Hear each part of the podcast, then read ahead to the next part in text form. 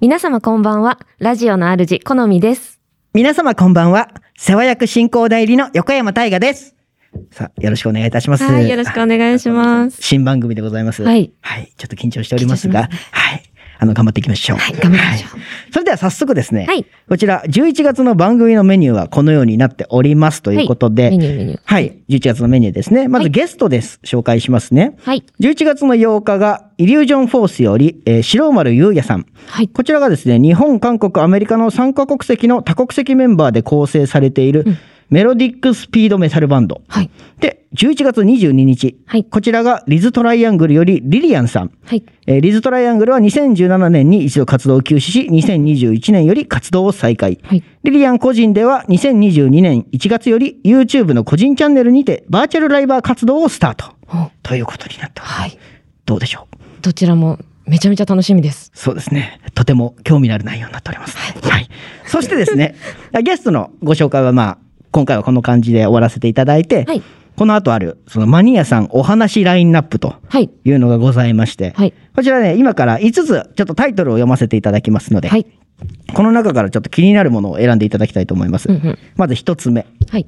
推しマット、お推しバットモービルを語らせてください。はい。2つ目。あんたそれ、まさかまだ見てへんの？うんうん。?3 つ目。私の好きなもの。はい。4つ目。私、憤ってます。はい。5つ目。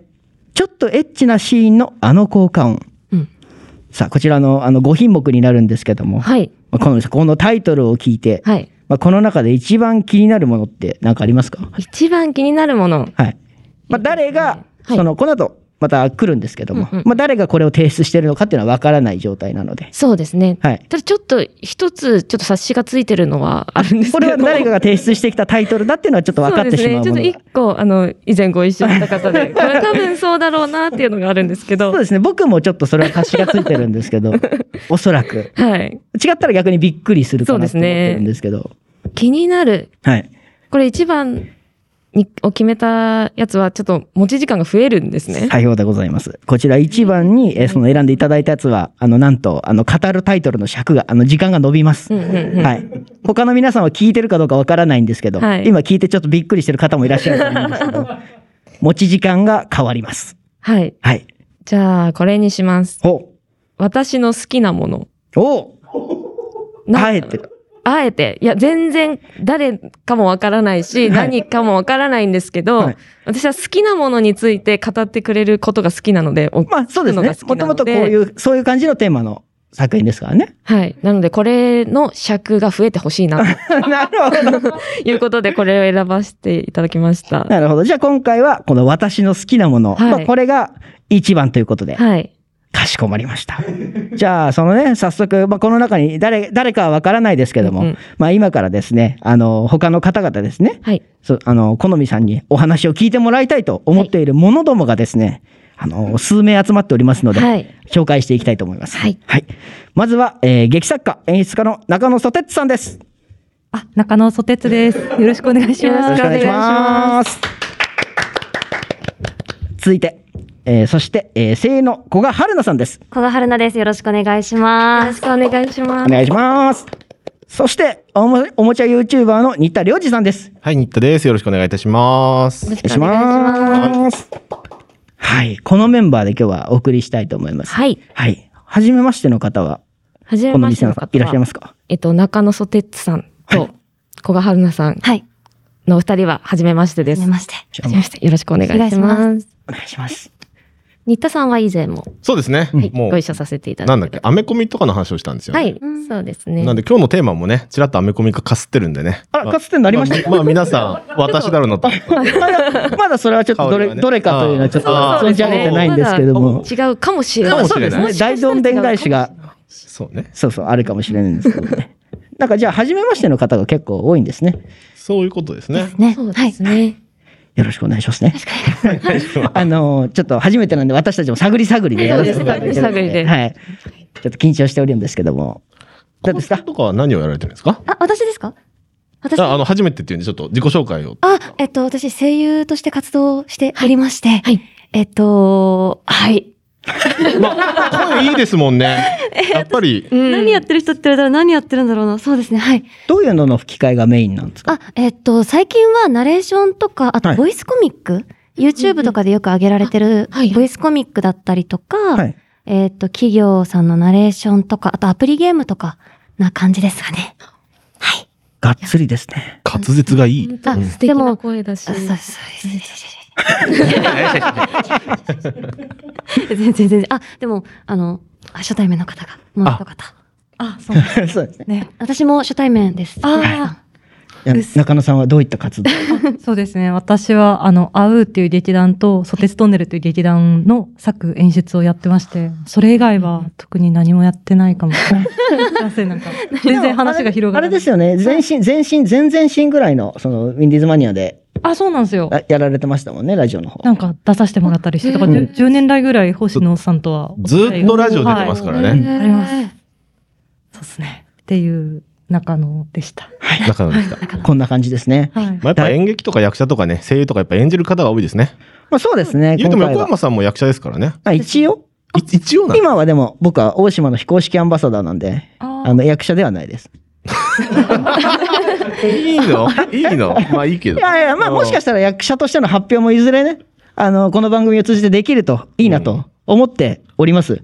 は。はいい。期待してます。本当ですか？いや、本当です。行きたい。横山さんの演劇をまた見たい。あ、言いましたね。はいわかりました。行きますよ行きますよじゃあ僕がお芝居やるときは、うん皆さん見に来てくださいね。行きます、はい、行きます。入ります。あの、言わせた感じちょっとありますけど。はい。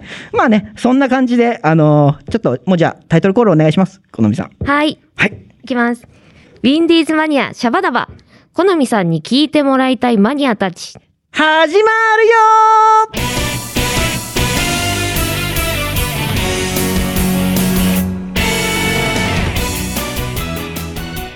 この番組は制作ニューエイジシネマ協力大ゼロ学賞でお届けいたします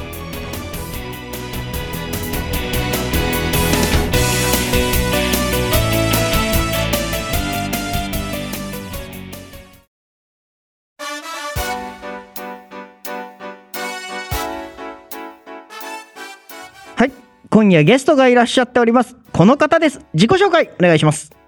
はい、こんばんは。イリュージョンフォースのリーダーの白丸ゆうやです。よわー、よろしくお願いします。よろしくお願いします。よろしくお願いしますはじめまして。はじめまして。お願いいたします。ちょっと、はじめまして粗相があったらすいませんということで、最初に。こちらこそですいえいえそうですね先に謝っておきますはい。あの、この二人も緊張してるんで。本当ですはい じゃあ、まず、あの、個人のね、あの、個人やグループのプロフィールをちょっと読ませていただきたいなと思います。えー日本、韓国、アメリカの3カ国式の多国籍メンバーで構成されているメロディックスピードメタルバンド。ボーカル、ジョン・ジンの強力なハイトーンボーカルと楽曲陣の超絶テクニックが特徴。2021年6月、キングレコードよりメジャーデビュー。現在、レコ発ツアーの真っ最中ということでございます。いやー、本当に、はい。綺麗に読めてよかったなということで、ここ結構緊張しちゃうんで。あはい。うんなんかちょっと緊張してきました。いや、電波、電波しちゃいました。はいじゃあちょっと、あの、緊張を移さないように、ちょっとこれから頑張っていきたいと思うんですけど、今回は僕たち初めましてなんですけど、はいまあ以前、こちらの番組にも2回ほど出演されたことがあるということで、でね今回ちょっと曲をはい。聴かせていただいたんですけど、あ、ありがとうございます。あの、めちゃくちゃかっこよかったですね。アワービジョン、ビジョン。あすごいちゃんと聞いてますね。いや、もう、はい。聞けました、もちろん。ゲストで来てください。アワービジョン。はい。あ、私も聞きましあ、た。本当ですか？すごいか、もういきなりちょっと、あの、まあ、英語の歌詞ではい。入ってくるじゃないですか。はいもうずっと、ああ、圧倒されたというか。普段皆さんはそのヘビーメタルとかって聞かれますか？いや、普段はあんまり聞かないですね。なんか詳しくはないんですけど、はい。なんか好きな感じではあるんですよ。ああ、なるほどなるほど。なんで詳しくないからこう、アーティストのお名前とかあんまりわからないんですけど、はすごい聞く分にはこうなるほどなるほど。かっこよくて好きだなっていう。そんな皆さんでもアワービジョン聞けました？いや、聞け、聞け、聞け、全然聞きましたよ。あーよかったかっこいいなってやっぱ思ったんで。嬉しいかっこよかったですそうなんですよ。あのーやっぱメタルって言ったらすごく激しくてうるさいっていうイメージが本当に、えー日本人のほとんどの人は思持ってると思うんですけど、はい。僕らの曲は老若男女になんか響いてほしいんですよね、うんうん。だからもうメロディーを第一にキャッチーさを第一にやってるんで、はい。まあ、とは言いつつもそれで伝わってなかったらすごい嫌なんで今伝わってるってなんか言ってもらえて嬉しかったです。いや本当にありがとうございます。いおっしゃった通りうるさくなくて聞きやすいというか、うんうんうん。あのずっと聞いてられるような感じで、やっぱりそのこういうそのメタルとかって、はやっぱどうしてもギャンギャンうるさいのかなっていうイメージが強かったんですけど、そういうのもなくて。はいよかったです。えー、超嬉しい。あのラジオ聞いてる皆さんもね今すぐイリュージョンフォースをですね。フォローしてください。や今すぐ聞いてくださいぜひお願いします。フォローお願いします。で、まあそんなね、そのイリュージョンホースさん現在ツアー真っ最中ということで、はい。えもうあれですか、そのいろいろ回り終わって、もうあとちょっと東京？そうですね。でもうあと東京だけですね。あの3月19から始まって、はい。まあそれはえー、と福岡とかからだったんですけどもう下は福岡まで上は北海道まではい。で他は兵庫岡山 静岡名古屋宮城石川みたいな。めちゃくちゃ回ったんですめちゃくちゃ行ってましたよ。3月からでって言ったら結構今で言うとハイペースでこんその量回られてるってこと？まあそうですね。ほんで直近えー直近だとあれか。直近でもないか。9月は千葉も来ましたね。はいはい、で千葉の柏でやったりとかもしてで残りが東京だけと。ほうほう。あ東京だけって言ってもあれっすね。ツアーファイナル川崎って神奈川っすね。確かにそうですね。俺今気づいたわ。超バカじゃん。川崎。のラゾーナってさ言われるまで僕も気づかなかったですけど、ですよね、はい、そういえばそうですね。川崎は東京ではない、まあないわ。ですよね。住所的には東京ではない。はい。めっちゃバカじゃん俺。でもねあの皆さん心配しないでください。あの川崎は東京駅から電車1本で10分ちょいで着きますからだから。だからまあ東京駅から行けると。そうだから大阪とか、はい。あの遠いところに住んでる人たちもね新幹線でピュッと来て東京駅でピュッと来れば来れるしで北海道沖縄の人も羽田空港に着いたら そこからピュッと川崎まですぐ来れるんで。そうですまあ実質東京。実質東京。なんですよハモっちゃいましたけど。あ、もっちゃいましたね。はい。実質東京これ。市川から川崎に宣戦布告ですね。やば。衝撃の。え東京自体では他にやられたんですか？あもう東京は何本かやってるんですけどやっぱ、あーっと11月はい。からはね東京メインなんですよ。あ、はい。そうなんですね。じゃあ11月実際の東京でちゃそうです。んとやって。東京で11月3本ぐらいありますね。で最後にこちらのそのラゾーナ。そうです。そうですあの本本当の東京で。さらに。本当の東京？本当の東京。がもうどこか分かんなかったんですよね。まあそれはもうそうそうそうん皆さの。そうそうなんですよ。じゃあこちらのライブがもうはい。最あのツアーファイナルの。はいツアーファイナルで。こちらの日程もちょっとお伺いしてもよろしいですか？はい2023年の1月7日土曜日ですね。もう来年のはい。1月ですね。そうですね。もうこのツアーファイナルはですねイリュージョンフォースって始まって4年。はい。はい。まだ経ってないのか。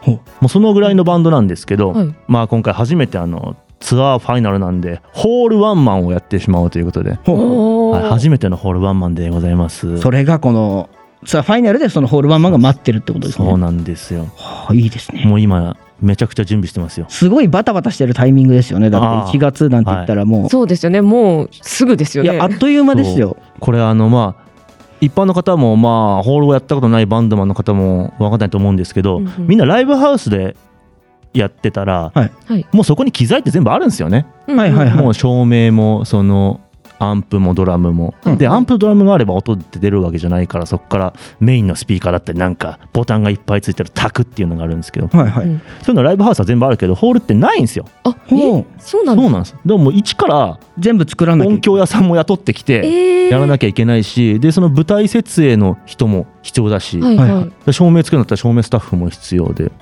で今回はなんとあの DVD を撮るので、お、おう。はい、DVD ブルーレイちょっとわかんないですけど。映像も残すので、その映像屋さんも自分たちで入れなくちゃならないと。はいはい。ももうそれをね今めちゃくちゃやってますわ。本当に手作りでやるってことですね一から。そうですそうですそうですそうです。そうです、うんうん。めちゃくちゃ大変ですね。大変そう。まあでもその僕らって基本的に全部自分たちでやってるんですよね。はい。キングレコードから出してますけど、はい。はいあのレコーディングも自分たちだしそのレコーディングってなんかボタンを押して撮るだけじゃないんですよ。そのディレクター、まあはい。その可否を判断してくれる人もいたりして、はいで実際にその機械を操作して音を取ってくれる人、はい。機材をいい具合に設置してくれる人ってすごくいろんな人がか関わってるんですけど。はい。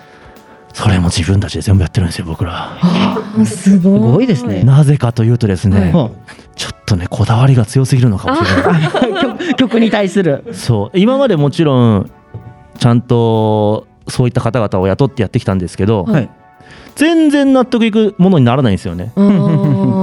でも僕なんかやっぱ全然そういうのわからない素人じゃ素人なので、はい。そのなんですかレコーディングの専門知識とか持ってるわけじゃないんで、はいそういう大人に従うしかないじゃないですか、まあ偉そうなこと言ってくる大人 にね。まあねまあ偉そうなこと言ってくるかどうかちょっとわかんないですけど、まあ大体そんいやでもなイメージはね。まあその偉そうなことだったらとその時は思わないですよ。はいはい、自分は無知だから、うん。あこの人がこう言ってるからこうやってやろう、うん。その通りにやっていい結果になったことがないんですよ。はいはいはいはい。まあきっといわゆる商品としての80点は出てるんでしょうけどははいいはい。俺の目指してるもの全然違えんだけどみたいな、まあ、100点を目指してるんだと。ことにいつもなってきて。はい。だからその結果、はい。もう機材も自分で買ってもう全部自分でやるって言って、はい。この前、えーのーセカンドアルバム「はい。ユージョンパラダイス」というアルバムをキングレコードから出したんですけど、はい。それがそう作ってそれはかなり自分の中では満足いく作品、まあ、もっといいものもあるだろうけど、自分たちが満足するものをちゃんと作れたってことですよね。そう。うんうんうん。とことんこだわった方がやっぱり。それができたんですよ。だからもうライブとかももうもうムカつ自分たちでやっちゃうから。自分でやっちゃえみたいそなうもうそうなんですそうなんです。そうなんです。まあ絶賛今そのムカついてるんですけどね。あ 絶賛忙しいとかじゃなくて絶賛ムカついてるんですあ絶賛今ムカついてます。絶賛ムカつき中なんですはい。まあまあそんぐらいこの1月7日のライブは自分たちが自信を持って出せるものを作り込んでるということです。うん。なるほど。そう照明とかだから普通にライブやるだけじゃなくてそのホールのはい。ステージの背面はい。後ろってことですか？映像を映す準備とかも今してますよ。おー。全編映像。じゃあそれがその見れるってことですね？今頑張ってやってるんで。間に合うかどうか。見れない可能間に合わせてく性ださいもそれは。ねある。これあここでちょっとネタバレしちゃうのも。あいやどうなんだろうこれ言っていいのかな？いやまあ言える範囲のことだっ言える範囲で言える範囲のことだけ？匂わせていきましょうなんか。匂これねもうい匂わせすら答えなんですけど、はいみんなが今まで聞いたことがない曲も一曲やろうかなとそういうことがあるんですね。いやじゃあこれはもうねエビジョンフォースのファンの方々ぜひ来なきゃいけないってことですね。そうです。ね俺アレンジしなきゃいけないんですけど、はいまだアレンジ始めてないんですよ 残りのこの期間で間に合いそうなもんなんですか？間に合わせるしかないでしょみたいな間に合わせましょう。はい、でもこの曲もねめちゃくちゃいいですよ。あの僕の弟のジョージが書いたんですけど、はい。はい。すっごいでこれこそその老若男女にうんうん。響く曲だと思います。お泣いちゃうと思う俺初めてジョージからデモが送られてきた時に俺が泣きそうになったもん 聞いて。てタラタタタタタあもうそこまでタタタタタタタこれはすごいネタバレですよねネタバレというかもうだってもろ出しみたいなもんですよね。でも今のメロディー良くないですか？えいいですタタタタタタタタタタタタタタ皆さんが想像してるメタルはボエーボエーズラズラズラでしょそうです。違うよタラタタタ何回も言っちゃうわいやどんな感じでなるのか楽しみですね。聞くのが楽しみですね。本当はねもっと聞きたいことたくさんあったんですよ、はいうんうん。これで終わっちゃいました。あの 本当に。あ例のねねこれで話もちょっと盛り上がってきてるところなんですけどもちょっとイリュージョンフォースさんの楽曲をですねお聴きいただいてきたいと思いますので、曲紹介をぜひよろしくお願いします。はいイリュージョンフォースセカンドアルバムイリュージョンパラダイスからプレシャスグレイン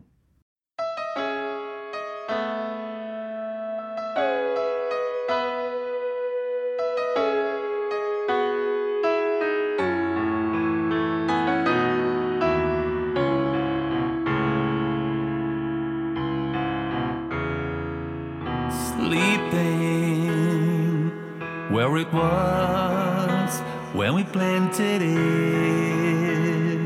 So alive and innocent and thriving, like a wish for us to live, understand, enjoy together, love and all its beauty we had wished to preserve.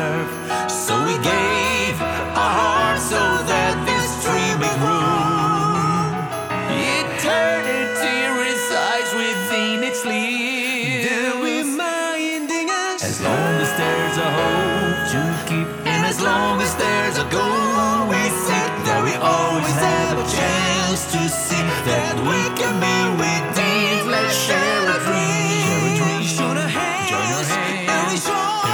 For the tree has grown strong again, and will be fruit for us to keep.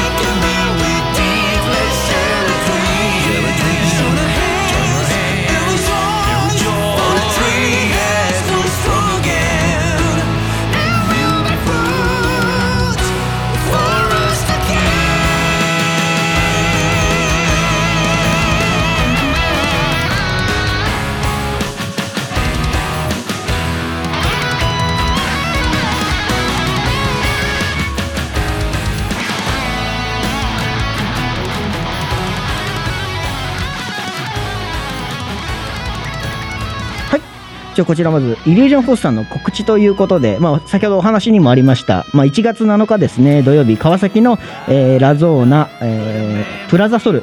こちらで、えー、とイリュージョンフォースのツアーファイナルの初のホールワンマンがあるということでこちらのですねあのライブよろしくお願いしますということと、まあ、あと今聴いていただいたこの楽曲ちょっと補足があるということなのではい。白丸さんの方からちょっとお願いしたいなということで。はい、あの今聴いていただいている、えーセカンドアルバムの「イリュージョン・パラダイス」に入っている「プレシャス・グレイン」という曲はですね、はい。あの声が2つ入っていたかと思うんですが、なんとそのうちの1つはですね僕が最も好きなミュージシャンである元アングラのエド・ファラスキという方に参加していただいております、もう本当あの高校生の頃からですねあのエド・ファラスキのことが大好きで作曲の時もいつも参考にしていて、はい。でこの人がいたから僕はサラリーマンを辞めてしまい 今があるんだと。今があるうんうんうん。です。そのぐらい好きな方にですね、あのー今回 CD に参加していただいております。そしてそれだけじゃなく、なんとはい。2月3日と5日にこの方が来日をするんですが、はい。それのサポートアクトに我らがイリュージョンウォーズが抜擢されました。ありがとうございます。もう素晴らしいじゃないですかはいよね。楽曲に参加してもらって自分も楽曲に参加できるってことですもんねやばいっすよね。いやだってーやばいっすよ最もその業界で憧れてる人います？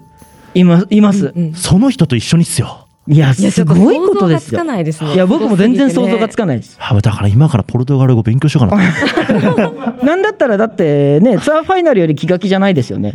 まあそうっすね。正直な ああまあそうっすね。なっちゃうんですよね。しかもまあなんかそれぐらいなんかレベルの高いライブがいっぱいありすぎてもう最近バグってますけど、すごいことじゃない。ついいいバグりですね。だからついでって言ったら申し訳ないですけど、いやはい。全然ついでじゃないですけど、はい。僕がなぜメタルを始めたかっていうと x ジャパンから始めたんですよ。はいはい。はいはい。その x ジャパンのパタさんとも11月の20日に共演があるんですよね。えー。これはすごいじゃないですか。もうバグりすぎてて、バグりすぎてて憧れの人に会いまくりじゃないですか。もうすごいそうなんですよ。もう夢が叶いまくってますね。そうなんですよ、まあ、それ、ももっと言ったら、あの僕、セックスマシンガンズのあんちゃんという方がいるんですけど、はい。ものすごくもう憧れてて、自分でも紙粘土でギター固めたりして真似してたんですけど、その人と俺、今、なんか通通なんですよね、もあそうなんですか？う。もう1ヶ月に2回ぐらい家に遊びに行かしてもらってすごい。ことが起こってるじゃないですか。皆さん、ありがとうございます。いやいや本当にすごいですね僕みたいな、僕みたいなやつにありがとうございますい。やいやいやもうえでそのさっきさらっと本当にさらっと言いましたけど、11月の20日にはいあ、るんですねその x ジャパンのパッタさん率いる。それは渋谷サイクルになりますねこ。ちらもじゃあこのそのいろいろとイリジョンフォースさんの情報を知りたいなとかチケット買いたいなと思ったら何見ればいいですかまず？まずですね、ツイッターとホームページが一番、えー情報が確実なので、そちら見てください。はいまあ、さらって言っておくと、えー渋谷サイクロン、11月20パタさんのやつはライブポケットでチケット買えます。はい1月7日、ラゾーナ、プラダソルもライブポケットでチケットが買えますね。はいえー2月のエドファラスキはチケットピアで買えます。チケットピアはい。その辺全部あのツイッターとかにまとまってるんで、ぜひ見てください。じゃあもう公式のツイッターを見ればあの、はい。今後の予定とかがはい。まるまるわかるという、まるまるわかります、ね。じゃあツアーのそのファイナル以外でも予定がわかると。そうです。なるほど。じゃあもうこの辺りで近いところだと？11月の14ですね。うすぐですね、はい。この放送がは8日？そうですね。1週間後ぐらい。ああそうですね。でこれもですねまあ僕はアニメとかあんまり見ないので、まあ、はい。弟とかうちのドラムがよく見るんですけどあの伊藤かな子さんというあのシュタインズゲートのはい。よく歌ってらっしゃる方と一緒にやるんですよね。でもライブ全部なんかすごくないですか？なんであのもうあのますよね。ですよね。なんであのねバグバグってるんですよ。いやですよね。いや本当いいバグりですよね。いやそうねう。ん、そうそうなんですよ。素晴らしい。バグりまくってて忙し忙しくてイラつきまくっててなんか もうめちゃくちゃですね本当に。情緒不安定になっちゃいそうです情緒不安定なんですよ。なるほど。いやすごい楽しみですよこれ全部。はい。僕14日行くんですよえー、見に行きます恥ずかしい。こんだけ偉そうなこと言っていてクソみたいなあれだったらごめんなさいね。ここで言うのもなんでんですけど見に行くんですマジっすか？はいめちゃくちゃ楽しみにしてる頑張ります。ぜひ頑張ります。お願いしますありがとうございます。いえいえ。じゃあ、まず、イリュージョンホスさんの情報を知るためには、公式のツイッターを見ていただいて、まあ、今後のね、あの、動向を追っていただければと、えーツアーのファイナル、頑張ってください、ぜひ。頑張ってくださいそれ以外もいろいろあると思うんで。あそうそうあのメタルライブだからだからって怖くないです。イリュージョンフォースのライブは あのイリュージョンフォースのライブはすごく、はい。あのノリもキャッチーで優しいんでで曲とかノリが分かんなかったら無理して乗らなくても大丈夫なんで腕組んで見てても全然大丈夫なんで。いや本当に本当に。それを聞いて安心しました。ライブハウスって怖いじゃないですか、はい。うんうんうん。だからすっごく気楽に来てください。わかりました。はい。はい。ぜひ楽しく見させていただきます。はい。本日のゲスト、イリュージョンホスさんより、えー、白丸優也さんでした。本日は本当にありがとうございました。ありがとうございました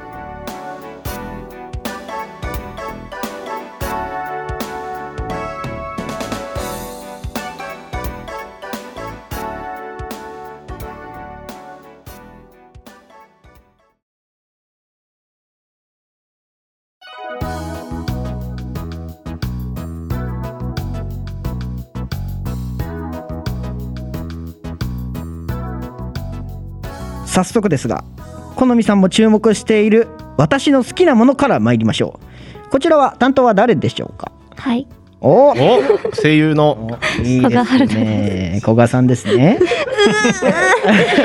ディレクター爆笑してますよちょっと。気持ちいいぐらい時間伸びましたね。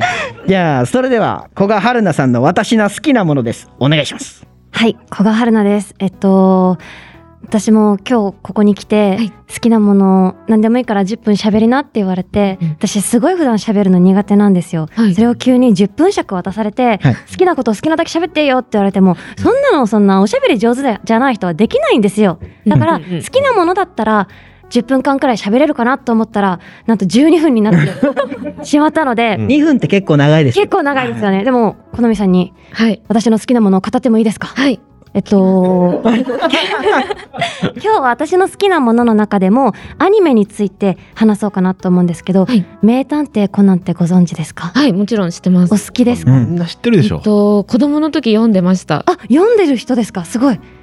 アニメじゃなくて漫画読んでたんですね。アニメも子供の時見てました、なんかそれで皆さんにもお聞きしたいんですけど、好きなキャラとかっています？名探偵コナンの中で。います。お早かった。早い早い。僕コナン好きですどなたが好きですか？高木刑事と佐藤刑事が好き。あーじゃあ、私昨日ちょうどハロウィンの花嫁の最上演を見てきたんですよ。あら俺もでも映画館行きましたよ。あ最高ですよね。最高です。えちょっとそのコナンの ごめんなさいちょっと人見知りが。はい。そのコナンのキャラクターの中で私が一押ししているのが、はい。ウォッカっていうキャラクターなんですけど、はい。ごご存知ですか？あの黒の組織。そうです。そうですよね。ごつい方ですよね最初の方から出てる。1話から出てますよね。あわかります。そう黒の組織のジンの横にいるはい。顔が四角いサングラスしてる人です、はい。あわかりましたわかりました。そうです。私そのキャラが一番好きでへずっと推してるんですけど、まだ未だに誰もあの共感を得てないし、はい。他にウォッカが好きっていう人が見つけられてないんですよ、はい。だからそれを今日私布教しに来たんですけどあはいまず、はいはい。ウォッカはうん。もう、あの初っ端からいきますけど、ウォッカは私仲間だと思ってるんですよ。はい。警察の一員えほう潜入してる人。よろしいですか？はいあの私第1話でなんか薬飲ませるシーンしか知らなくて。はいはいはい、それ以降出てきたんですか？ウォッカとジン。ずっといます。へえ。ずっといます。っていうかちょっと変ですけど。でも基本的にあのコナンの世界観がコナン VS 黒の組織で進んでいくわけなんですけど、はい。そこの黒の組織が出てきたら絶対にジンの横にいるんで。あウォッカは。へえ。結構出てくるんですよ。私も今日ここに来ながらアニメの1話を見てきたんですけど、うんまずそこです。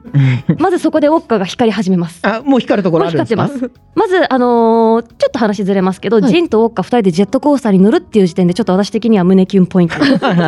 まあ、あそこ結構不思議な感じですよね。あの二人ジェットコースター取引乗るんだっていう先、取引相手がちゃんと一人で来てるかどうかを確認するために、うんジェットコースターに乗って、ああいつ一人で来てるなって確認して、あの取引相手のところに行くっていう流れがあるんですけど、うんうんうんまずそこでウォッカが遊園地の中をダッシュしたんですね。うんそれを見た新一が「おあいつなんか怪しい」って言って、うんうん。あのそこの後をつけてで結局新一は薬を飲まされてちっちゃくなっちゃうんですけど、はい。まずそこでウォッカがダッシュしてなければこそこそちゃんと動いていれば、うん。新一が怪しむことはなかった。うん。だからそれもウォッカが新一に対するちょっとメッセージを気づいてくれっていう。ものを出してるんじゃないかこ恋部からこういうことするぞと。そう。ちょっと後つけろよっていう、はいはい。怪しいぞっていようのを出して。で他のシーンでもあるんです。他でもその黒の組織でよく出てくるのがジンっていうあの銀髪のうん。ロングヘアのうん。怪しい黒の組織がいるんですけど、ジンがあのコナン君を追い詰めてロッカールームにコナン君を追い詰めたんですよ。うん。でその時にあのコナン君はロッカーの中に隠れてうん。ジンは一個ずつロッカーを開けていくんですね。はい。でもまあはい。そんなところそんなちっちゃいところに、まあ、ジンはあの今対戦してる相手が大人だと思ってるから、うん。そんな大人が隠れられるはずはないと思いつつも、うん。ロッカーを一個ずつ開けていくんです。はいはい。でそこでコナンが入ってるロッカーを開けようとした瞬間に、ウォッカがやってきてうん「兄貴何してんすか？そんなところ人がいるわけねえでしょう。行きやしょう」って言ってあ止めてくれたんですよ。仲間っぽいね。はいはいそう確かに。ああ、なるほど。であとは「漆黒のチェイサー」っていう映画があるんですけど、はいそこでもウォッカとジンがあの荒らされた現場にやってきてウォッカが床に散らばってた絵の具を踏んじゃうんですね。うんうんでそこでそこを立ち去るんですけどその後来た佐藤刑事がうん「あれ？絵の具が踏まれてるうんうんここには第三者の誰かが来ているんだ」っていうのを佐藤刑事が気づいてそこでちょっと事件が発展して解決に導かれていくんですよ。はいはい。それもウォッカがやったんじゃないかと私は思っていて。うんうんうん。あえて残してあえてたってこと残してったってですよね。いう。で、まあ、それをやりすぎちゃうと、ジンが、おい、お前何やってんだよってなっちゃうから、うんうんウォッカは、そのまあ、ジンの運転手として、うんまあ、右腕として、ずっとそばにはいるけど、んちょっとずつ、ちょっとずつ、コナンたちに対してメッセージを出してるような気が、私はしているんですね。へえ。っていうことを考えてでしかも今そのコナンの中で、えっと、ナンバー2組織のナンバー2は片目がないとか片目が義眼だって言われてるんですよ。うんうんウォッカはまだ一度もサングラス外したことないんですよ。はいだからもしかしたらあいつがナンバー2なのかなとかも思ったりはいはいはい。とかして、ウォッカはとても謎が深い人物なんです。なんか想像をかき立てられるわけね。そういいようにも取れるし超悪いやつかもしれないから、そうなんです。グッとくるわけですね。ただ、ただのおっちょこちょいかもしれない。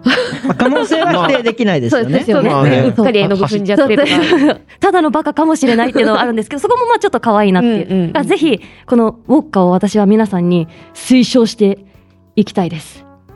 とちなみに思ってます。結構劇場版とかでも出るんですか？えーっと、その黒の組織が出たら、毎回絶対に。その黒の組織が全然関わらない映画もあるんですよ。はい。それこそ今回のハロウィンの花嫁は黒の組織は関わってなかった。また別の犯罪組織だったりとかが関わってきて、そこを追求していくみたいな話なので、でも黒の組織が出てきたら、しっかり彼は絶対にいます。来年の映画は多分出ると思うんで、はいぜひ劇場に足を運んでみてください。はい。で、もう一つこれ、あともう一個アニメおすすめがあって、ちょうど半分なんでよかった。あともう一個。あそうね、そうね、時間配分としてね。このアニメ私はぜひ皆さんにも知ってほしいんですけど、はい。エンジェリック・レイヤーってご存知ですか？昔のアニメじゃないですか？かなり昔のです。よね。あそうなんです。昔の。ご存知そうなんです。かなり聞いたことはある。えっとクランプさんクランプ先生ってご存知ですかね？ハードキャプターさくら翼クロニクルホリックを書いているコードギアスとかですよね。あこのコードギアスのキキャラクターデザインャラクターデザインですね。クランプさん。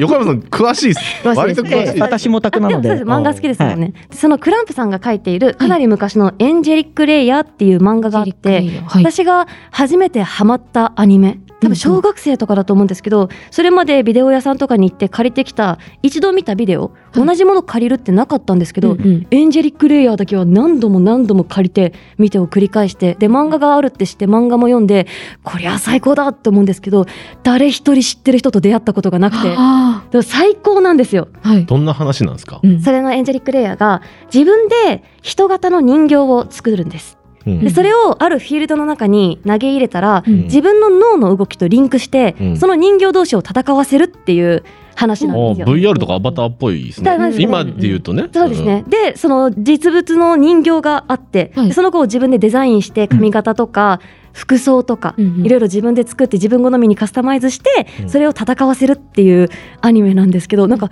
最後どうなったとかは全然覚えてないんですけど、はいその人形が戦ってる姿がすごいかっこよくて可愛くて、うんうんうん。でそのめちゃくちゃ強いハトコちゃんっていう女の子がいてその子がすごい小3とかなんですよ。はい。その子がそのリーグでチャンピオンみたいな。ところでその人形のデザインもすごい可愛くて、うんうん。でそのクランプさんの作品って基本的に大体つながってうんるんですよ。あそうなんだ。世界観がつながってるんですよ。あすみませんね僕言っちゃうし。いやいやいやいいんだと思いますよ。言ってください言ってください。入って入っていいと思います世界がリンクしててでその「翼クロニクル」っていうもう一個また別の漫画アニメがあるんですけどそこでもそのプレイヤーをそれは人形じゃなくてその人間を脳内で動かして戦わせるっていうシーンが出てきたりとか、うんうんうん。それこそその光っていう人形がエンジェリック・レイヤーでは主人公というか出てくるんですけど、いその人形が出てきたりとかも。あって、クランプ作品は一つ見るだけじゃなくてさくらあとコバトとか、うんうん。私翼クロニクルとか大好きなんですけどぜひそれは見てほしいんです、うん。でアニメよりもねあの漫画を私ははい。あ今日はアニメ。つもりだったけど原作を読んでほしいと。そうでした。古賀さんはもうクランプ作品全巻持ってる的な人なんですか？えでも私はあの申し訳ないですけど漫画を集めるだけ集めて読まない人なんですよね保存買っ派て満足するタイプ。マ買ってジで満足するタイプなんですよ。で一回は読んだんですけど読み込まずにうん。保存して大事に取っておこう派なのではい。ちょっとそこはオタクとしてどうしようかなとは思ってるんですけど。そうね。そそうでねちなみにちょっと話ずれますけど、うんうんここに前お邪魔させてもらった時に「はい。進撃の巨人」の最終巻が読めないっていうあ言ってた覚えてる覚えてる。見せていただいて。私なんか漫画の最終巻とかアニメの最終話とか、うん。ドラマの最終話うんうんうん。とかもなんか見たら終わっちゃうと思うから見られないんですよ。ああ、なるほど。それで見たら終わっちゃまだ未だに「進撃の最終巻」が読めてなくて、う。はい。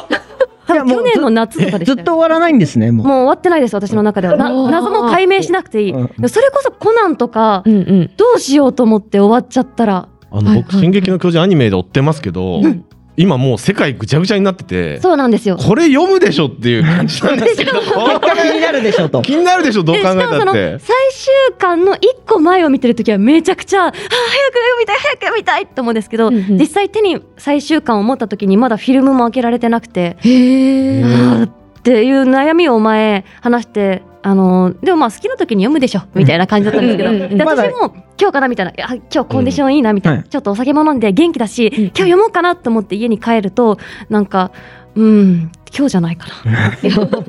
もっといい日があるかもしれないと思ってまだ結局私は漫画をいつも読めないんです。ちなみにアニメシリーズは見てます？アニメシリーズは見てないです、あすじゃあ下手したら永遠に謎のままうん。うん。だから変なとこでツイッターとかでネタバレとかを読んじゃう方がでも最悪ですよね。まあでも今このタイミングであんま進撃のネタバレ踏まないんじゃないですか？うん。でそれがうん。今アニメファイナルシーズンが次で終わるのかな？フファイナルシーズン3期ぐらいまたいでてえファイナルって言ってるくせに1期終わって3ヶ月空いて2期行ってみたいな。え次ファイナルシーズンの最後が終わってもまだ謎は解明されない？ファイナルシーズンのファイナルシーズンがが これから。今今度年内か来年出るんで多分そしたらツイッターバズるでしょみんな、あでもなりますよね、うん、でネタバレを踏んで 死んじゃう。アニメとかも結構長いスパンでやるじゃないですか、うんうんそれこそ私パッと読めたのは「鬼滅の刃」とかはタンタンタンタンって終わってったんで最終巻とかもそらそらで見てあった終わりが気にならなかったありがとうございました。鬼滅は。違 います違いますよ。なんかあれはあの時ちょうどジャンプのあれを読んでて週刊を読んで単行本じゃなくて週刊を読んでた時はなんか鬼滅はさらっと最終巻に行けたんですよ多分その愛してるスパンが2年とかだったからそれ以上あ。思いが伸びてくる募ればと募るほど終わらせたくないがそうなるかもしれない。上回っちゃうんですね、きっと。やった時間が終わった じゃあそろそろお時間ですかね。そろそろお時間になりました、はい。すいませんいっぱい聞いていただいあていえいえ。なんかめちゃめちゃそう楽しかった私の好きなこと今回はアニメ漫画編でしたけど、はい。なんかお肉とかお酒とかも好きなんで、はい。以降もしお時間があればよはい。ろしくおま願いします。た聞かせてください。ありがとうございました。ありがとうございます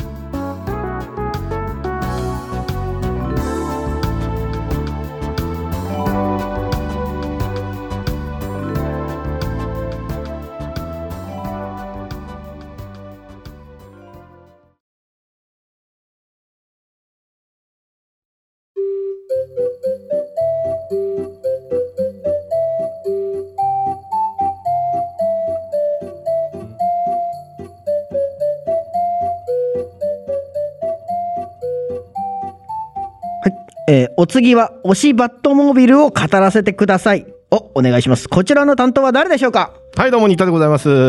やっぱりですか。です。うん。もう好みさんオープニングであの好きなものを推してる人が好きって言ってたじゃないですか、はい僕タイトルに推しバットモービルって入ってますから。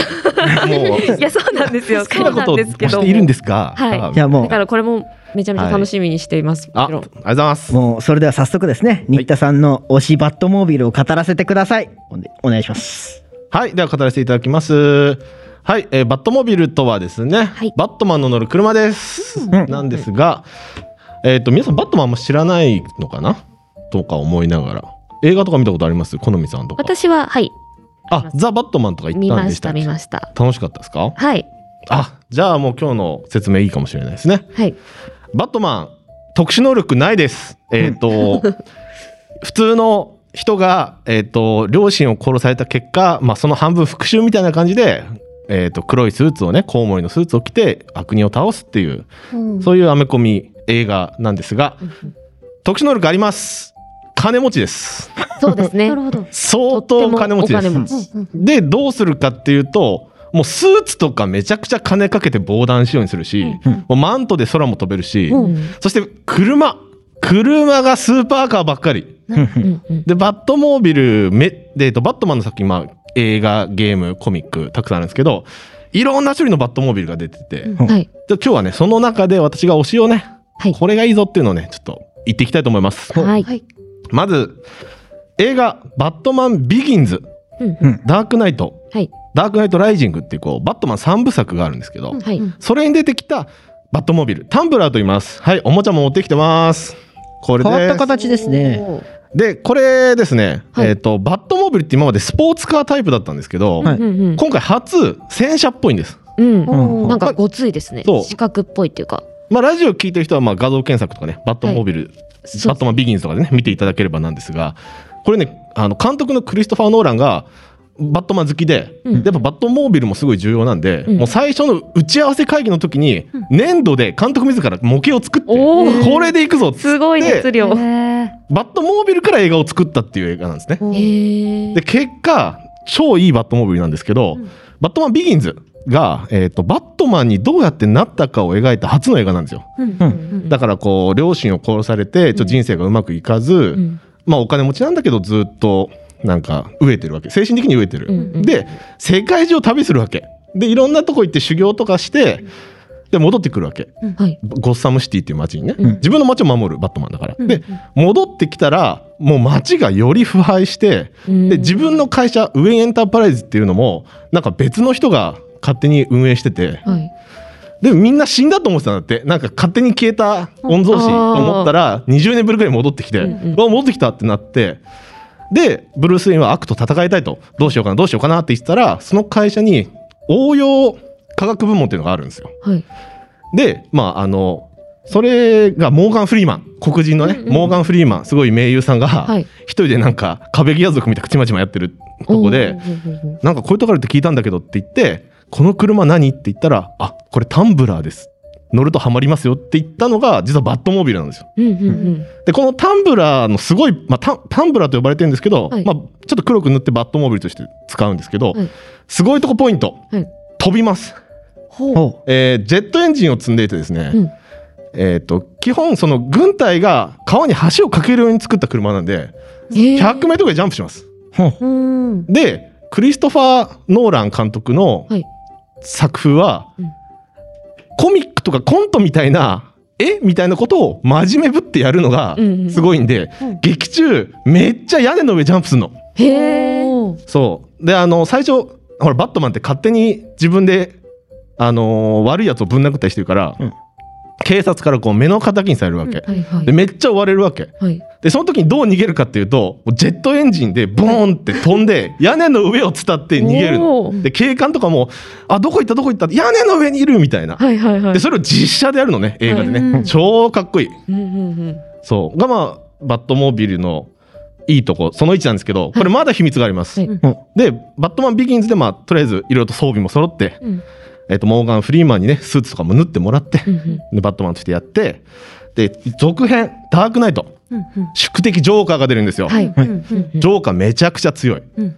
でジョーカーと戦ってる時にバットモービルにロケットランチャー撃たれちゃうんですよ。はいバコーンって、うんうんうん。でもう撃たれてすごい大破してペロペローンってひっくり返っちゃうの。はい。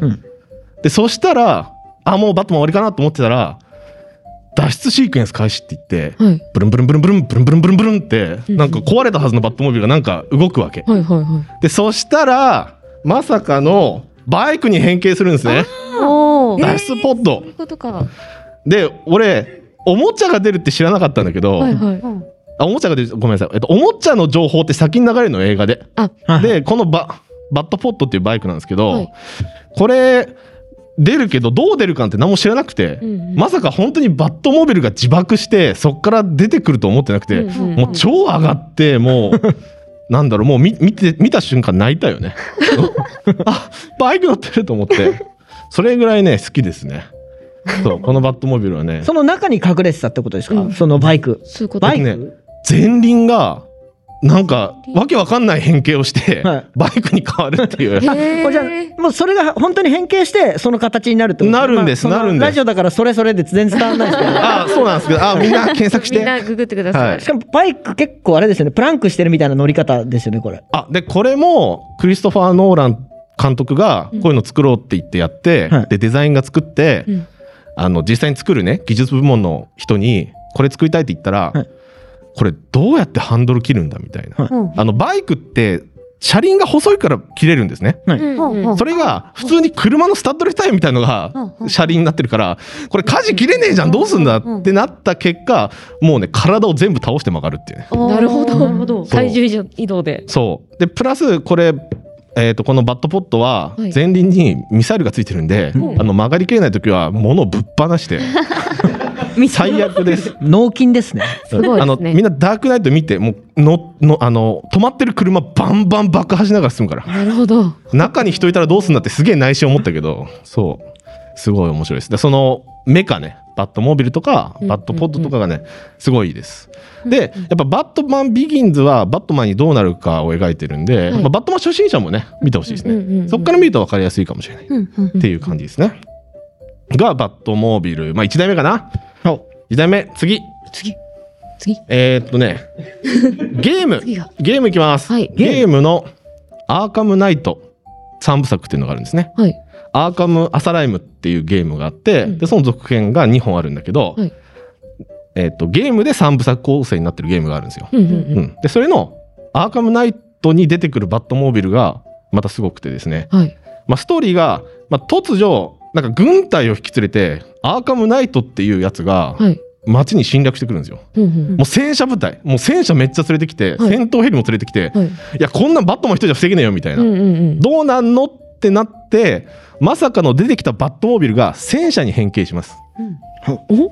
まあこれもまたみんなグってください。あのいわゆるありえない変形をして、はい戦車対戦車みたいな。うんうんうんバットマンのゲームのはずがなんか戦車シューティングゲームに変わるっていうね、うんそうそれ面白いです。へえ。うんそれもねあのなんかそういう戦車が出てくるとかもあんまないので、はいバットマン史上ね、うんそれもやっぱ斬新だしあとそのオープンワールドになってるんで、はい。バットモービルをいつでも呼んで、はいこう街の中を走ってでこう悪人倒したり戦車操縦したりっていうのもできるんで。ゲームとしての拡張性も楽しいですね。うん。うん。うん、戦車。はい。で三部作。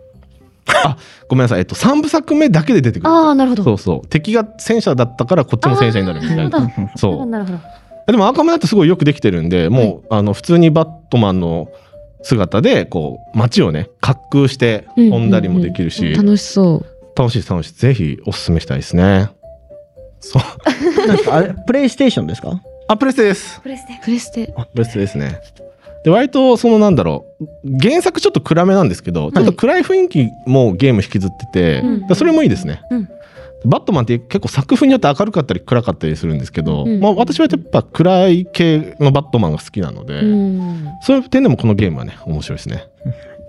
そんな感じですねなるほど。じゃあそう余ってしまったんですが、えーじゃあ最後、まあ、もう一度やります。もう一度やります、はい。えっ、と映画「ジャスティスリーグ」に出てくるバットモービルがあってですね、はい。はい。ジャスティスリーグはスーパーマンとかワンダーウーマンとかバットマンがこう一緒になったバットマンなんですけど、だから敵がね宇宙人みたいな敵なんですよ。はいはい。だからえっ、とアベンジャーズみたいな感じですね、うんでバットマンもうなんだろう。結局敵も強いから、うん。操縦席を1個潰して、うん戦車の砲台をつけます、おうおうもう力には力だみたいな感じで、はい。めっちゃ行くんですけどでそれが最後あのすごい活躍して敵の本拠地を爆破しながら行くっていうのもねすごい楽しんでねはい。バットモービル推しでいいろいろ言いましたけど、うんまあ、映画自体もねぜひ面白いんで、はいバットマンシリーズね見ていただければと思いますね、はい。っていう感じでしたどうもありがとうございます、はい。ありがとうございました。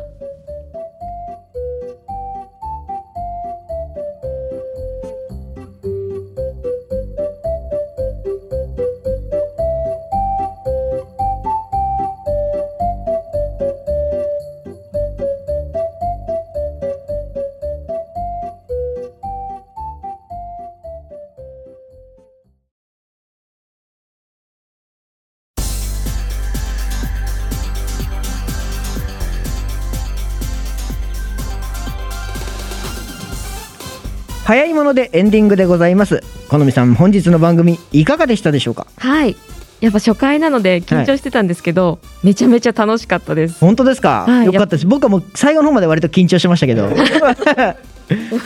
いや。いやもうゲストの方もいらっしゃって。はい。い。やいやもう皆さんねお話をされてったので。はい。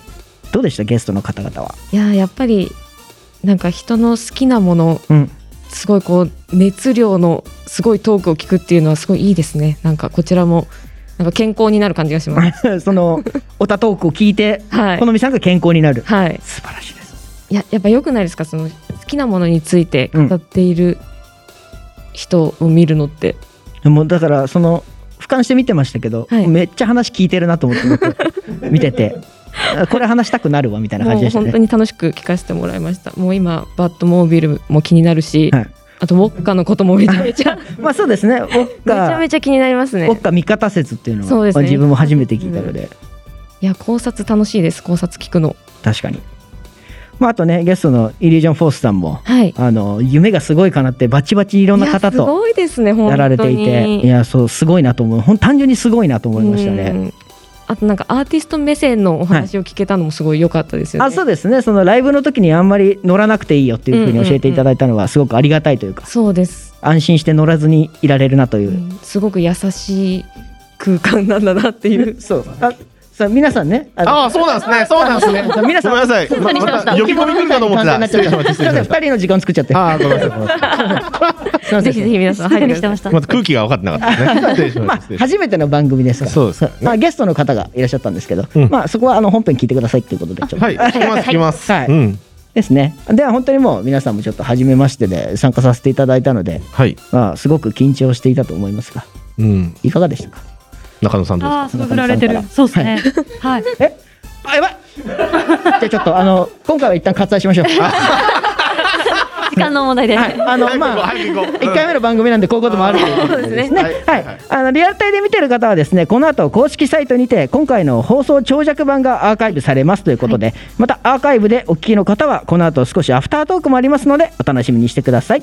そして番組ではノートにて番組内容の記事などをアップしております。もし番組が気になっていただけたらですね、ノートよりサポートができますので、えー少額で全然構いませんので、本当にあの少しだけでもですね、本当お気持ちだけでもサポートしていただけるとありがたいなと思います。はい。ではね、こんな感じでいきたいと思いますね。はい、出演者と皆様とね、ありがとうございましたということで、それではここまでのお相手は横山大河と、中野ソテッツと新田良二と古賀春菜とラジオの主好みでした。いや好み様。皆様お疲れ様。そしておやすみなさい。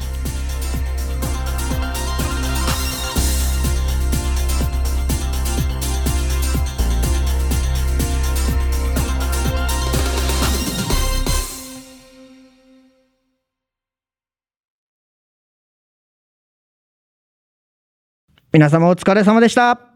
お疲れ様でした。お疲れ様でした。初めての、あのー番組ありがとうございます。ありがとうございますはい。まあ、まずはですね、好みさんに、はい今夜のラジオはいかがでしたかということで、まあエンディングでも聞いたんですけどね。はいまあ改めてちょっと、あの、感想をお聞きできたらいいなと。はい。はいいや、とっても楽しかったです。本当に。あの、緊張はしてたんですけど、はい。初回から楽しめてよかったなと思ってます。ありがとうございます。あのね、ゲストの方にもサクサクサクと聞いていきたいんですけど、まず、中野ソテツさんいかがでしたか？あ、いや、面白かったですね。ね。うんな、な、よかったよかった。なんか喋った？僕久しぶりに、久しぶりに声聞いた気がするんですけど。無、無だったよ。大丈夫ですかそうですね。基本、相づちの時何も言わない、あれなんで、そうなんです。あそういうそういう人なんですねあの、ね、なんか、姿はね、はいうなずいてんすけどね、声は全然。いや、ラジオなんで。次のね、時に、あの、それがどうなってるのかまたちょっと楽しみにしながら。はい、そうですね。はい、お願いします。新田さんどうでした？うわ、ちょっと反省しました。あら。えっと、僕これ、いつも不安なんで、はい台本書いてくるんですけど、はいこのネタ1ヶ月前に書いて、はい。1ヶ月間ずっと我慢してたんで、結果オンエアの時爆発してしまったので。ちょっと反省しました。ちょっと、たま、ちょどっかでガス抜かないとダメってことですねちょ。っと120%ぐらい喋っちゃったんで、今度80%ぐらいを目指して、余余力を残していきたいですね。うんありがとうございます。じゃあ、好みさんどうでしたか？いや、私も。あ、じゃあ、古賀さん 大変失礼しました。古賀さん、いかがでしたはい、古賀さんね。はいシャシャシャ。シュシュシュ古賀です。はいえっと、どうぞ、もう私喋っちゃってくだもその、さい。うんウォッカの話皆さんに聞いてもらえたんで、はい。よかったです。あと、なんか横山さんがこんなに、前回私お会いした時すごい楽しそうに喋られてたんで、結構緊張なさってるのがすごい新鮮で面白いです。そうなんですよ。このポジション、ちょっと僕、あの、まだ慣れなくて。だってゲストにフォローされてる。いやいやいやいや、もうそれはもうみんなで助けてくださいよ。そりゃそうですよ。まあ、そうね。そうね。みんなで今、正直僕全然気楽じゃないんですもんね。まあね、進行しなきゃいけないからね。持ってるものがちょっと重すぎますよね。結構フラッと来たら、あ、大河っていっぱい書いてあるじゃん。あ、決まり事が多いみたいなね。なるほどね。そうね。がんじがらめなんです、今。いや、楽しかったです。あ楽しかったならよかったです。はいね、あまあそんな感じでね、まあこれからもこのラジオを続けていきたいと思うんですけども、まあここでですね、アフタートークで、えー、ちょめきちさんのラジオのおたくお便りテーマをパクろうというコーナーが、あの、お決まりでございまして、はい。今回はですね、ちょめきちさんとディレクターがストックしているおたお便りテーマより拝借いたしますということで、お便りテーマが好きな白飯のお供でございます。はい。はい。皆さん好きな白飯のお供何かございますか？パッと思いつく方いらっしゃいますか？あじゃあ私いいですか？あ、どうぞ。新田さん。最近、最近ね、最近気づいたのが、実は美味しいのがね、梅好みっていうのがあってですね。はい。ほあの、まあ、簡単に言うと、瓶に入ってる梅干しの、あの、切り刻んだやつ。あね練り梅っていうのかな。う。練ってる方ですか？そのカリカリを切ってるみたいなやつじゃなくて。あ、もうぬめっとしてるというか、ペースト状になってて、はいうんあその、長谷園が出してるんで、多分そのほら、海苔のやつとかシリーズみたいな感じの梅があって、あれ気楽でいいというか。梅のみなんですか？梅のみです。へえ。うん。僕基本梅干し好きなんですけど、やっぱほら、種がね、めんどくさいから、うんうんそうそう。だからもうスプーンですくって、ペッてね、ご飯にやると、そうそう。なんかメインのおかずあって、なんか足りないなって時にスパイス的にペッご飯にやるとね、すっきりして美味しいです初めね。て聞きました。なんかおにぎりにも良さそうですよね。あ確かに。ペースト。うん。確かに。美味しいですそう美味しいです種が種ないし。うんうんうん。楽です。まあ楽ですよね。そこかな、おすすめですね。なるほどやっぱ長谷園最高って感じかな。まあ長谷に最高ということで。うんわかりました。他に何か、白飯のともすぐ。あはい。私、じおゃあいいですか？私はもうちっちゃい頃からなんですけど、うん。私、佐賀県出身で、はい。海苔がすごく豊富に取れるんですよ。だから学校の給食とかも、なんか今年めっちゃ海苔取れたから海苔配るよみたいな時が時々あったりとか、家にも海苔が常備してあって、はい。おやつとかでもパクパク食べるんですね。うんで、海苔パクパクいくんですか？海苔、そう、そう。味付け海苔とかじゃ味なくて？付け海苔も焼き海苔も塩海苔とかも全部家にあって、皆さんがおやつ食べる感覚でパクパクへーお家で食べるんですけど、最近実家から海苔を送ってもらって、はいやっぱ海苔美味しいと思って、うん炊きたてのご飯に味海苔とかでパリパリなんで、それを食べるだけで最高です。へえ。海苔は確かに美味しいですよね、ご飯と。うんうんうん。です。ありがとうございます。はい。じゃあ次は誰かいますか？ちょっと先に僕じゃあ行こうかな。はい。僕は、あのー明太子ですね。あはい。ああ、のー美味しい。美味しいです。もう美味しいですねそう。もう明太子と、まあもちろんマヨネーズと醤油とかもかけたりするんですけど、はい。まあ、明太子があれば一かけらでね、パクパクご飯がやっぱ進むので、あれは白飯にあれば、本当に、うんおいからし明太子だったらなおよしって感じですかね。うんうんうんあの辛いの好きなんで。はい。です。まあ、明太子マヨ。明太子マヨ売ってますもんね。普通にマヨネーズコーナーとかで売ってますもんね。もう完全に練り物になって出てますもんね。うん。そうあれは本当に美味しいです。そうね。ですだから、タイガーさんは、じゃあ、じゃあ、ですっていうから次行こうか。次行こうか。はい。です。じゃあ、お次は誰ですか？ありますか？じゃあ私行こうかなあ。えっと、はい。これ具体的な商品名とかでも大丈夫ですか？大丈夫でしょう。はい。えっと、なんか長崎の岩崎本舗って知ってますか？初めて聞きました。長崎の岩崎本舗。はい。ちょっとややこしいですね。で、角煮が、はい。の、なんていうんですか、この肉まんの皮みたいのにはい挟んである角煮まんっていうのがすごい有名で、はい。それがすごい美味しいとこなんですけど、そこの商品で角煮まぶしっていうのがあって、何ですか？角煮まんがまずめちゃめちゃ美味しいんですけど、はい。その角煮まんの中に入ってる角煮を細かくして、うんちょっと角煮まんより濃いめに味付けした、この角煮をこう細かくほぐしたみたいな、ほろほホロホロろした感じののがあって、うん。それがめちゃめちゃ美味しいんですよ。瓶ご飯。なんですか？なんていうんですか、パウチ、しパウチみたいな。パウチ。袋に入ってるんですけど、はいはいそれがもうめちゃめちゃ美味しいんですよ。もうほんと一回は食べていただきたいみたいな。なんか醤油ベースみたいな感じなんですか？あそのそうですね。か角煮の、いわゆる角煮っぽい甘辛みたいえ、なお。取り寄せとかで買うんですか？あ、そうです。お取り寄せできまうす。それめちゃめちゃおすすめです。角煮まんがまずおすすめなんでけど、ですすよね。もうほんとご飯と食べるならその角煮まぶしが。角煮まぶし。それを知ったきっかけって何なんですか？えっ現地行っと、たらあったみたいな。母の友人にうん。長崎出身の方がいて、うん。お。その方にまず角煮まんがめっちゃ美味しいよって勧めてもらっうんうんて、うん。そこからですね、そこからもう何年ぐらいだろう。もうずっとたまにへお取り寄せで買って、へえ。え。初めて聞きましたね。角煮まぶし。なんかあの、デパートとかにもお。結構、こう、はい。期間限定で出店とかしてるんで、見かけたらぜひ買ってみてください。なんか伊勢丹とか、うんそうおいうとこに取り寄せ。してみよう。ぜひぜひ。長崎。確認、確認ね。長崎の岩崎本舗。岩崎本舗。長崎の岩崎本舗です。はい。メモ。メモってくれてるそ。ういや、その、ご飯にかけるものやっぱ好きなんで、はい。僕ご飯食いなんですよ。あ、ちょ、ごめんなさいね。まあ、白米派ってことでパンとかよりもパンじゃなくてそうそう米みたいな。そう、もう米で、あの、おかずでご飯パクパク食べるのすごい好きなタイプなんで、うんうんうんまあだからその、まあ、おっしゃられてたやつ、その梅もそうですし、海苔もそうですし、はやっぱご飯進むし、うんでも聞いたことないじゃないですか、あんまり。そうっすね。ん。角煮まぶしっていうのは、ぜひぜひ、そうそう。超おすすめです。いくらぐらいですか？あ、値段、値段。あー、いくらだったかな。そんな、そんなお高くはないです。大丈夫です。リーズナブルなはい、感じですリーズナブルな。よかったよかった。あ、OK です。メモ取りましたんで。はいありがとうございます。です。ありがとうございます。じゃあ、最後？中野さんです。満を持して。はい。あのね、私ご飯のお供、ラーメンなんですよ。主食に主食ぶつけるタイプですか？強い。そうですね。いや、違うんです。本当さっき食べていったばっかなんで、はい今ご飯のお供って言われて、本当に今ラーメンしか出てこなくて。まあラーメンライスってことですよね。あ、そうですね。逆のーメンライス発想ですよね。ラーメンのお供に半ライスとかですよね。いや、なんかあれ、やっぱご飯のおかずなんですよ、ラーメンって。へえ。へえや。私、ラーメン屋さんに行ってご飯頼んだことないんですけえ、ど。なんでですか？え？えなんか いやいや、私もないです。自分がスタートだと思わないチャーシュー丼とかはまだあるんですよ。チはいャーシュー丼とか、あと私、九州の方出身なんで、替え玉とかはい。はわかるんですけど、ご飯を頼むっていう、あのー文化がなくて、うん替え玉文化よね。そうなんです。ご飯に入れるんですか？いや、入れないです、入れないです。あの、入れない？ワンパンさせて食べる。そうですね。僕もでも同じです。食べ方は全く一緒なんで、で。ラーメンをワンバンさせて食べるんです麺をバウンドさせてそう、そうなんだったら麺でご飯巻いて食べますよね。そうなんです、そうなんです。えー、そういうこと？完全に麺おかずなんで。ラーメンの塩味が口の中に残ってる最中にご飯をかき込むという。なるほそうどで。すね。あとはもう味玉とか、その海苔とかもめっちゃご飯に合うんで、これいくらでもいけるなああ、おかずだ。へーめちゃくちゃわかります。ねなので今度はね、へーぜひラーメン食べるときはうんライスつけてほしいですね。半ライス。むしろ白飯にね、ごラーメンつけてほしいですね。やっぱそうなんですよ。やっぱねチャ、チャーシュー丼も美味しいんですけど、うんこれとこれとはなんか別じゃないですか。うんうんうん一緒に食べるものではないんで。確かに。そうですね本当に、あの、ススープかけてもいいし、麺で食べてもいいし、何やっても美味しいんで。なるほど。へーはい。私発お二人見。ともラーメン派ってことですね。そうです。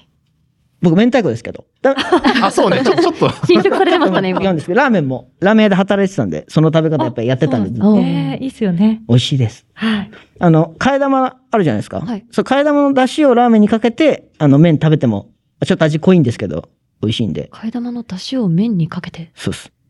え？替え玉？する麺のスープってことでしょ？違う？そうですあの替え玉する時ってお出汁をかけるじゃないですか麺の味が薄くなっちゃうんで、うんその替え玉のお出汁を麺に追加する。まあ豚骨ラーメンだったら結構それがメインなんですけど、うんえそれするんですけどそのお出汁をご飯にあ、ご飯にかけて。ちょろっとかけてなるほど。その麺と一緒にいただくとあうん。とても美味しいんで、へえなるほど。ぜひみん試してみてみんな食べ方ありますね。いろんな食べ方がありそうますね。ですね。結局みんな違いましたね。うん。みんな違ってみんないいっていうね感じですね。いいまとめ方ですね。そうですね。いやいやいやいや。適当に言っただけです、うんじゃあみんな違ってみんないいということでですね。まあ、今回のテーマあの梅海苔角煮まぶし明太子。ラーメン。千差万別。ということでございました。はい。ありがとうございました